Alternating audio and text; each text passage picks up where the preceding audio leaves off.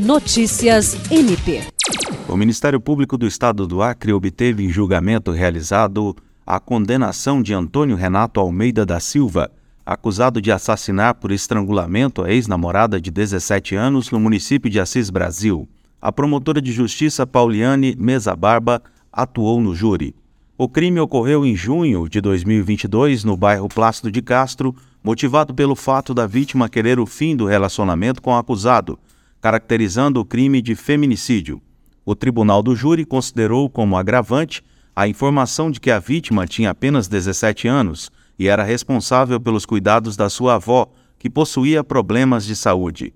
Diante das circunstâncias, a vara única criminal da comarca de Assis Brasil fixou a pena de 18 anos de prisão por homicídio triplamente qualificado, devendo ser cumprida em regime inicial fechado Além disso, o réu deverá fazer o pagamento de indenização no valor de 20 mil reais em favor dos familiares da vítima. William Crespo para a Agência de Notícias do Ministério Público do Estado do Acre.